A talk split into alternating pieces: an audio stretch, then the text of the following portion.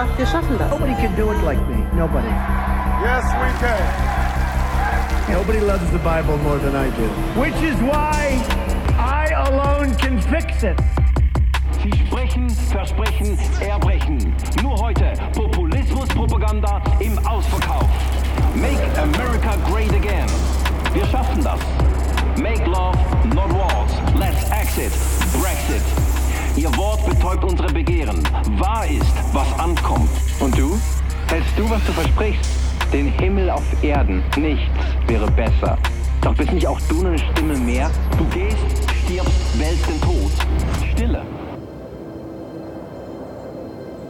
Du bist weg. Und wir sind wieder allein, allein. Da erschallt die Stimme. Auferstanden! Er ist wahrhaftig auferstanden! Seit Generationen verblasst dieser Hoffnungsschimmer nicht. Du hältst Wort, hast eine Ankündigung überboten. Anders als wir dachten, mehr als wir erhofften, weiter als wir uns vorstellen konnten. Du hältst deine Versprechen. Ja, wir haben Ostern gefeiert und ich weiß nicht, wie es bei dir ganz konkret hat ausgesehen. Vielleicht bist du auf deiner Insel und vorher noch ein bisschen am Gotthard im Stall gestanden.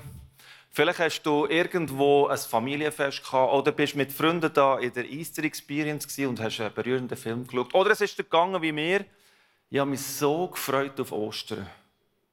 Endlich die Fastenzeit vorbei und ich darf wieder Schoki essen. Das ist meine Ostern. Aber wir werden heute nicht einfach nur bei diesen Momenten von Ostern bleiben, sondern wir werden uns fragen, was ist denn wirklich an dieser Ostern geschehen? Und das ist scheinbar auch eine Frage, die die Gesellschaft bewegt.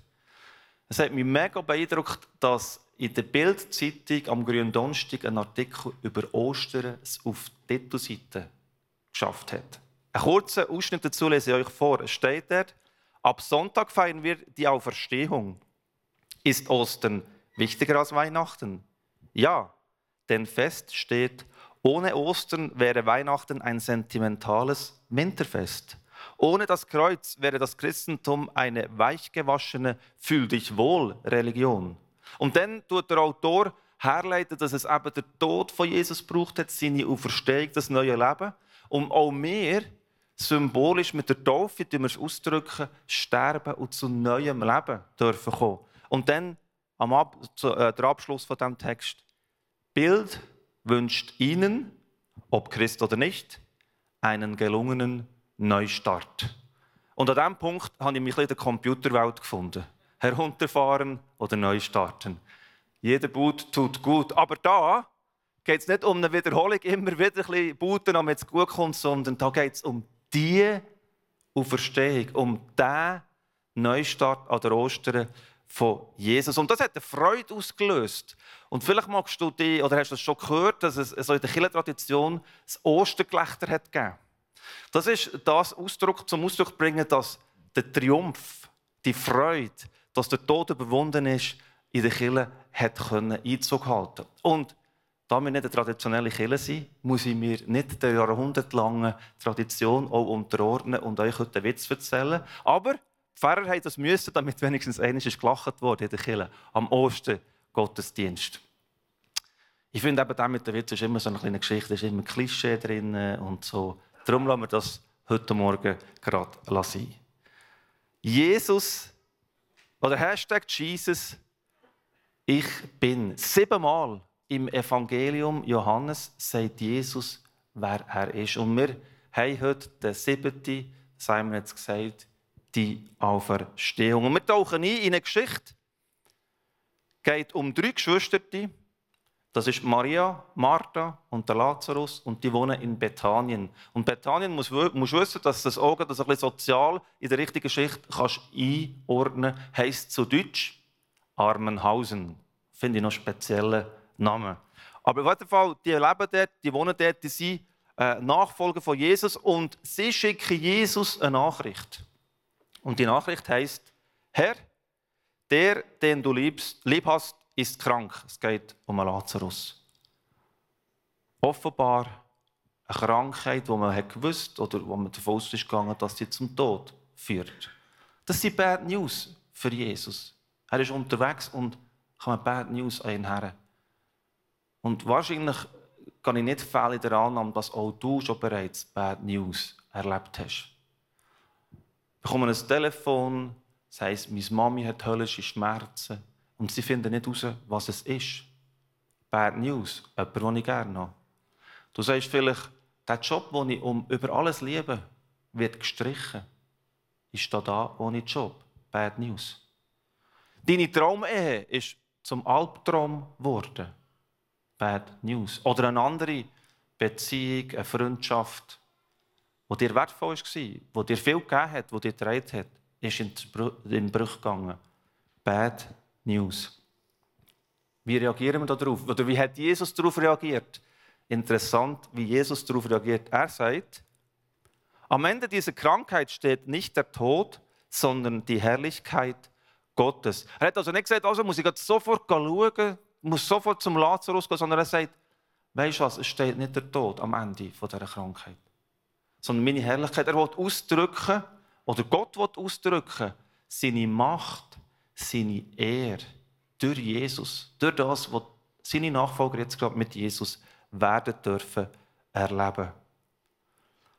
Und obwohl von Jesus steht, er hat wirklich die Martha, die Maria und den Lazarus sehr gern gehabt, ist er zwei Tage da geblieben, wo er die Nachricht hat bekommen hat. Hat nach zwei Tagen den Jüngern erklärt, du, der, Jesus ist jetzt, äh, der Lazarus ist jetzt gestorben. Und hat gesagt, es ist gut. Die Situation ist gut, denn sie wird helfen, dass ihr mir besser könnt vertrauen könnt, dass ihr an mich könnt glauben und andere Leute um euch kommen. Dann nach diesen zwei Tagen sagt er, komm, lass uns jetzt gehen. Jetzt gehen wir auf das Bethanien. Haben die Jünger noch gesagt, ah, nein, komm lieber nicht. Weil der Widerstand ist einfach ein bisschen gross geworden. Die, die religiösen Leiter haben sich angefangen, Gedanken zu machen, was man mit diesen Jesus und, und Jesus-Anhängern machen will. Und sie haben den Gag in der Hose gehabt. Und vielleicht aus dem Gag raus sagt der Thomas noch zu, zu den anderen, lasst uns mit ihm äh, lasst uns mitgehen, um mit ihm zu sterben. Ein bisschen sarkastisch vielleicht, ein bisschen hoffnungslos vielleicht. Ähm, der Beiname hat mich noch interessant gedacht. Da. Didymus, vielleicht brauchst du noch Künstlernamen. Hey Mann, Didymus. Didymus, ja genau, wäre auch noch eine gute Variante. Also, ein Moment, wo, wo vielleicht äh, in seinem Leben der Zweifel gekommen ist und gesagt hat, ja, ist jetzt einfach fertig. Ist jetzt das Königreich, ist jetzt die Herrschaft von dem Jesus einfach schon fertig. Sie kommen aber auf Bethanien und wo sie dort ankommen, lesen wir, dass der Lazarus bereits vier äh, Tage im Grab war, also begraben worden ist. Und Mar äh, Martha kommt zu Jesus. Und Martha kommt zu Jesus, verlässt das Haus, wo sie trauert um Lazarus und sagt zu Jesus, Herr, wenn du hier gewesen wärst, wäre mein Bruder nicht gestorben.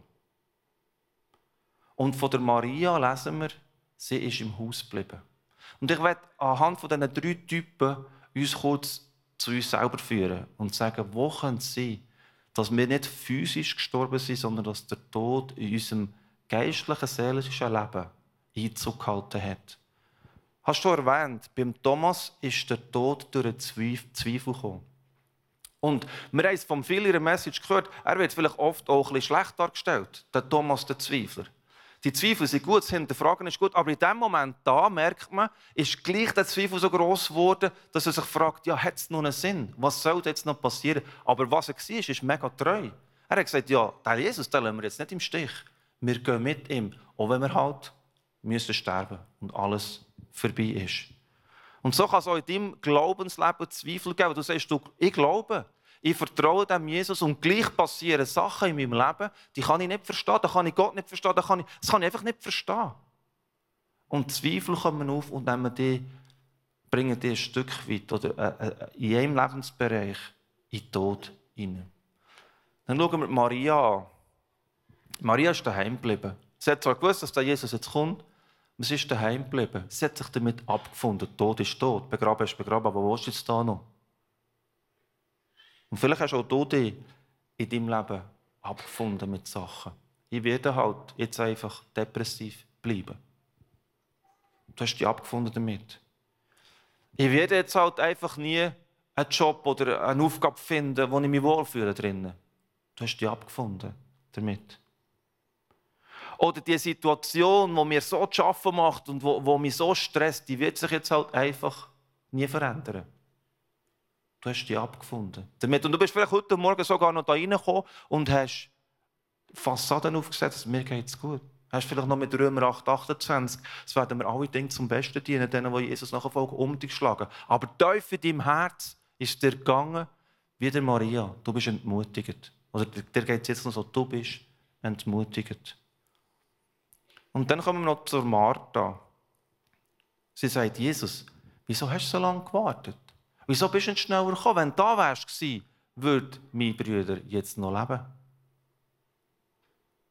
Warum hast du nichts gemacht? Das ist vielleicht auch eine Frage, ob bei dir aufsteigt. Warum hast du nichts gemacht? Du wartest vielleicht auf eine Lehrstelle, auf einen Studienplatz, auf eine Beförderung, auf Pensionierung. Gut, das ist nicht ganz so ernst gemeint. Aber du wartest. Du wartest darauf auf Entspannung in deiner finanziellen Situation. Du wartest darauf auf eine Entspannung in deiner Familie, weil es ein Problem gibt oder eine Herausforderung gibt mit einem Kind. Und du fragst Jesus, wo bist du? Warum bist du nicht gekommen? Du betest vielleicht vergeblich um Heilung. Und das ist so im starken Kontrast mit, Kontrast mit dem, dass du an einen Gott glaubst, der sagt, und du auch daran so glaubst, nichts ist mir unmöglich. Und die Heilung ist nicht sichtbar. Unser Jan der betet seit drei Jahren jeden Tag. Jesus schenkt, dass meine Zähne endlich oben kommen. Nein, er ist bis heute nicht da. Die Zahnärztin sagt, ein bisschen richten wäre noch eins, aber wenn es nichts zu richten gibt, ist es blöd. Er wartet. Vielleicht wartest auch du. Vielleicht bist du jemand von denen, der sich sehnlichst ein Baby wünscht. Und ringsherum bekommen sie Babys. Und nur du nicht. Und du wartest. Und sagst Gott, wo bist du in dieser Situation? Oder du betest für jemanden, wo, wo, wo dir mega am Herzen ist und du merkst aber, die Person hat noch nicht so eine Beziehung zu dem Jesus. Die, die Liebe hat ihn noch nicht so erreicht von dem Jesus. Und du betest, dass das möchte passieren. Dass die Person sich würde entscheiden für, für, ein, für ein Leben mit Jesus und, und darf profitieren und, und, und erleben, was, was der Jesus neu schafft in ihrem Leben. Und je mehr dass du betest, desto mehr entfernt sich die Person von Jesus. Es scheint zumindest so. Und du wartest. Und es kommt ein Stück Tod in dein Leben hinein. Oder vielleicht ist, ist der Bogen noch viel, viel grösser und du bist ein Opfer von, von Missbrauch. Und fragst Gott, wo bist du? Wer hilft mir? Von Vernachlässigung vielleicht. Oder bist du in irgendeinem Ort, in einer Situation, wo du sagst, da ist eine grosse Dunkelheit um mich herum. Da bin ich in einem Grab. Das ist Tod in meinem Leben. Und du fragst Jesus, wo bist du? Wieso wartest du? Wieso machst du nichts? Wir wollen hineinschauen in einen Clip, der uns nachbringt, was Jesus in dieser Situation macht, wie er sich verhält und was er für eine Antwort der Martha gibt, was sie ihm gesagt hat. Du, wenn du da gewesen wärst, dann wären meine Brüder nicht gestorben. Lass uns schauen, die Kraft von Gott, die gross wird über das Leben von Jesus. Aus urheberrechtlichen Gründen ist dieser Beitrag nicht im Podcast enthalten. Vielen Dank für Ihr Verständnis. Das Logische auf der Welt. Löset ihn binden und löst ihn gehen. Aber was für, eine, was für eine Geschichte, die da passiert. Es beeindruckt mich tief, wie Jesus mitleidet. Er leidet mit mit meinem Zweifel. Er leidet mit mit meiner Entmutigung. Er leidet mit mit meinem Warten. Aber gleichzeitig sagt er, aber ich bin das Leben dort drinnen. Du sollst nicht im Tod müssen bleiben, sondern ich bin das Leben. Und durch deine Situation, wo du jetzt gerade drinnen bist, wird meine Größe, meine Güte, meine Gnade, meine Allmacht, bekommt sie ein Bild auf dieser Erde. Er bekommt die Kraft, eine Ausdrucksform. Das Leben kommt mit der Auferstehung. Jesus sagt, ich bin die Auferstehung und das Leben. Wer an mich glaubt, wird leben, auch wenn er stirbt. Und wer lebt und an mich glaubt, wird niemals sterben. Glaubst du das? Ja, der Gegenstand heute von dem Pflänzli, das neue Leben, der Frühling, wo da symbolisiert wird. Und der neue Trieb, der stößt also aus einem verdorrten Bänken raus. Ein kleines Steckchen, Tür, Tod vielleicht. Und es kommt ein neues Leben. Ein neues Leben ist entstanden. Das neue Leben steht für den Jesus. Und Jesus macht mit, dem, mit dieser Aussage, ich bin die Auferstehung und das Leben, macht er klar, dass er nicht von etwas redet, wo er dann irgendein wird selber erleben oder wird tun, sondern er, lebt, er redet davon, von, sich als Person. Du Verstehung ist nicht ein Event oder ein historisches Ereignis, wo einiges passiert ist und jetzt erledigt ist.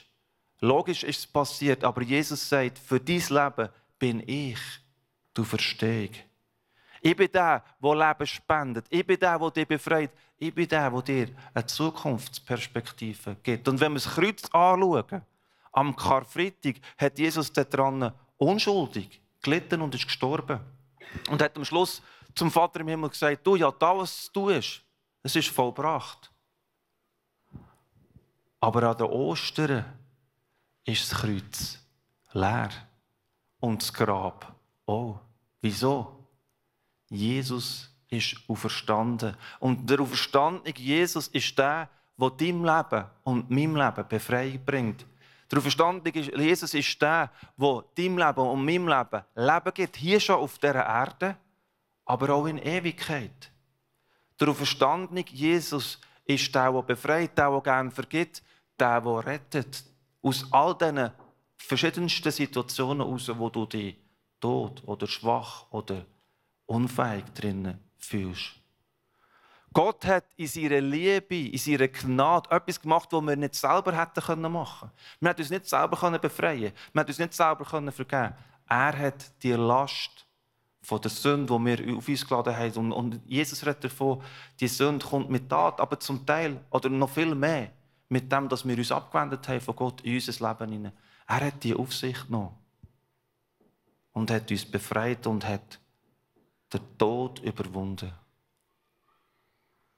In all diesen alltäglichen Herausforderungen stellt uns Jesus die gleiche Frage wie die, die er Martha gestellt hat. Glaubst du das? Dass ich du Verstehung bei uns leben. Glaubst du das? Und Martha hat zur Antwort gegeben, ja, Jesus, ich glaube, dass du der Messias bist. Ich glaube, dass du der Sohn von Gott bist. Ich glaube, dass du der bist, wo wir uns schon lange darauf gefreut haben, wo wir uns sehen, dass du der Heilbringer bist. Und dass die äh, Prophezeiung vom Jesaja jetzt in Erfüllung gegangen ist. Wir lesen nämlich im Jesaja, den Tod wird er für immer beseitigen. Das hat er geschrieben, bevor Jesus überhaupt auf die Welt gekommen ist, weit voran. Gott, der Herr, wird die Tränen von allen Gesichtern abwischen und wird die Schande, die seinem Volk angetan wurde, überall auf der Erde wegnehmen. Dies hat der Herr ja versprochen. Dann wird das Volk sagen, das ist unser Gott, auf ihn haben wir gewartet und er hat uns gerettet. Dies ist der Herr, auf den wir unsere Hoffnung gesetzt haben. Wir wollen uns freuen und jubeln, weil er uns rettet.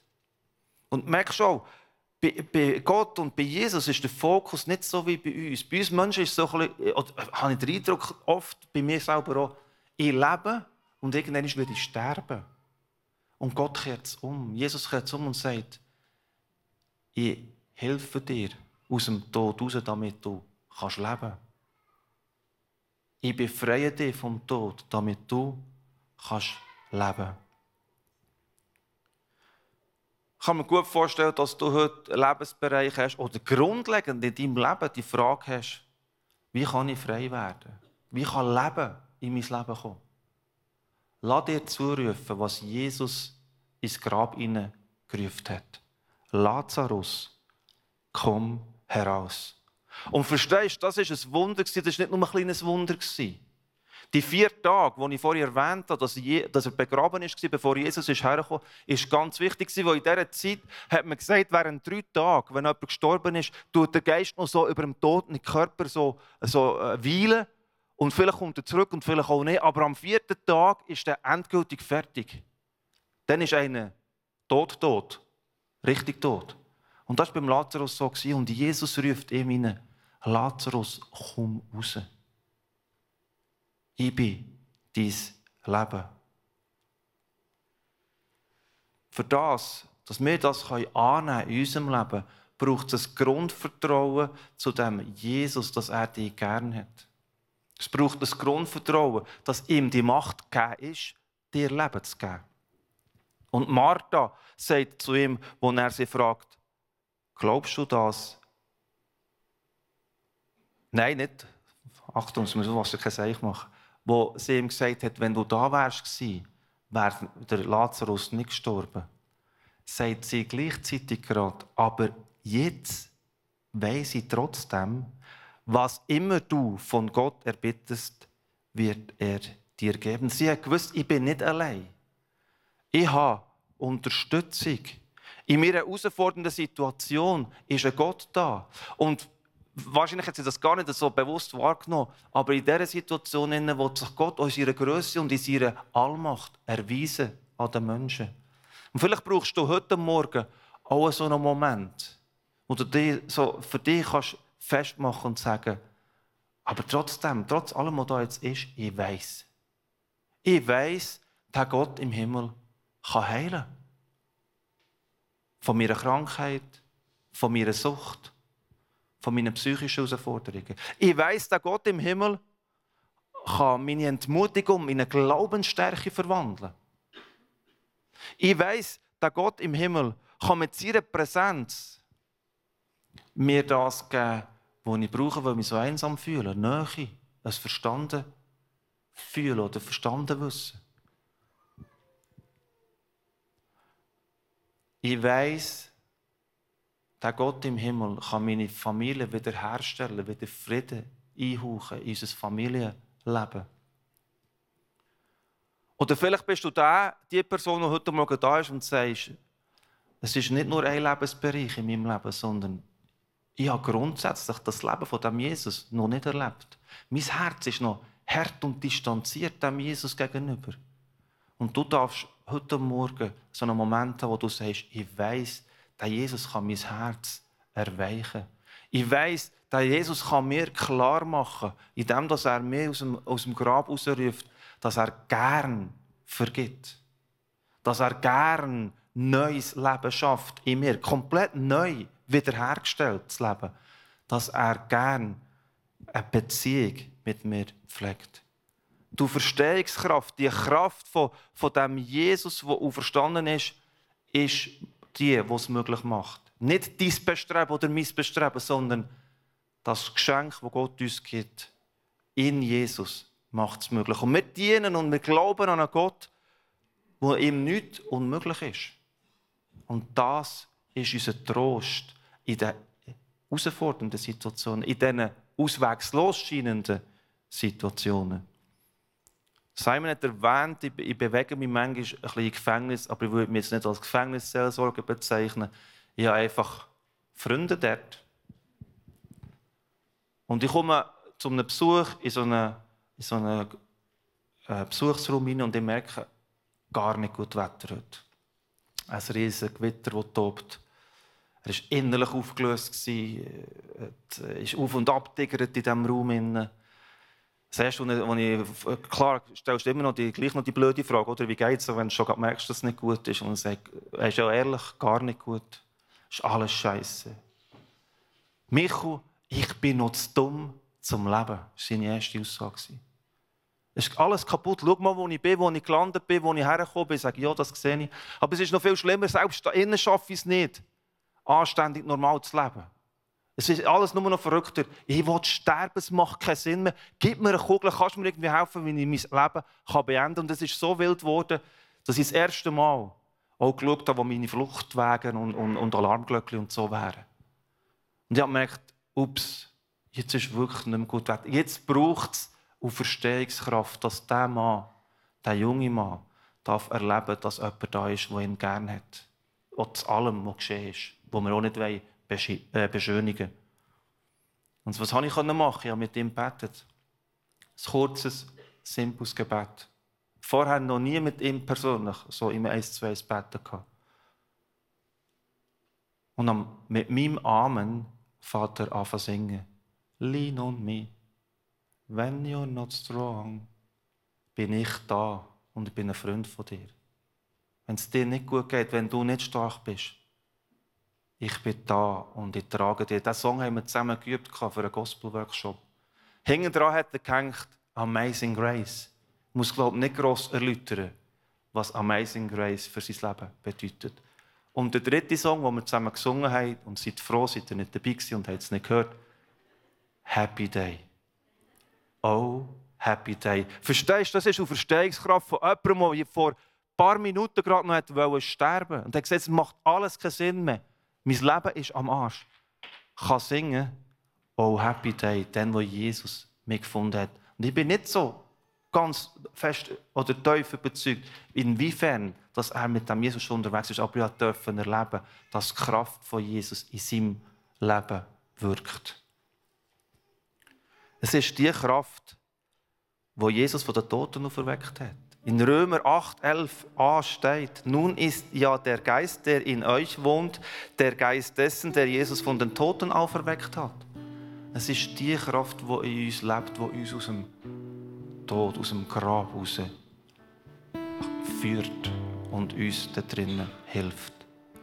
Und ich möchte, dass wir jetzt in einen Moment hineingehen, wo wir alle zusammen aufstehen und vor den Jesus kommen oder vielleicht auch uns aufmachen und uns, uns überlegen, wo sind meine dunklen Seiten, Lebensbereiche, wo bin ich in einem Grab und, uns zurufen rufen von dem Jesus, komm raus. Komm raus. Ich bin da. Ich werde dich in die Arme nehmen. Ich habe dich gern, so wie du bist. Und dass wir noch ein bisschen mehr verstehen, wer uns da ruft, wer der Jesus ist, werden wir das Kreuz anschauen. Und wir werden die sieben Statements, die Jesus über sich gibt, werden die sieben Wahrheiten nochmal zusammen durchgehen. Damit wir ein bisschen rekapitulieren können, was wir in dieser Serie von Hashtag Jesus zusammen angeschaut haben. Aber dass du auch nochmal ein tiefes inneres Bewusstsein dafür bekommst, wer da ruft. Wer ruft? Michu, komm raus. Wer ruft, kannst du deinen Namen einsetzen. XY, komm raus. Jesus sagt nämlich nicht, bemühe dich um ein erfülltes Leben und ich werde dir auch noch etwas dazu beitragen. Jesus sagt, ich bin das Brot des Lebens. Wer zu mir kommt, wird nie mehr hungrig sein und wer an mich glaubt, wird nie mehr Durst haben. Jesus sagt nicht, ich helfe dir, dein innere Licht zu finden, damit du ans Ziel kommst.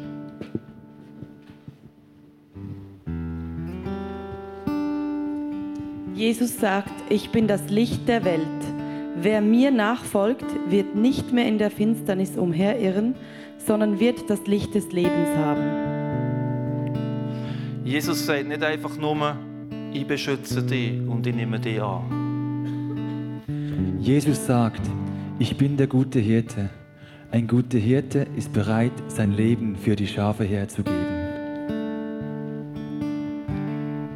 Jesus sagt uns nicht, ich zeige dir den Weg, wie du zu Gott, dem Vater, kannst kommen. Jesus sagt, ich bin der Weg, ich bin die Wahrheit und ich bin das Leben. Zum Vater kommt ihr nur durch mich. Jesus sagt nicht, ich werde dich lieben, wenn dein Leben gute Früchte hervorbringt, indem dass du alle meine Gebote haltest. Jesus sagt, ich bin der Weinstock und ihr seid die Reben. Wie mich der Vater geliebt hat, so habe ich euch geliebt. Bleibt in meiner Liebe. Jesus sagt nicht, ich weiß von einer Tür, die zum Haus von Gott und zu seiner Familie führt.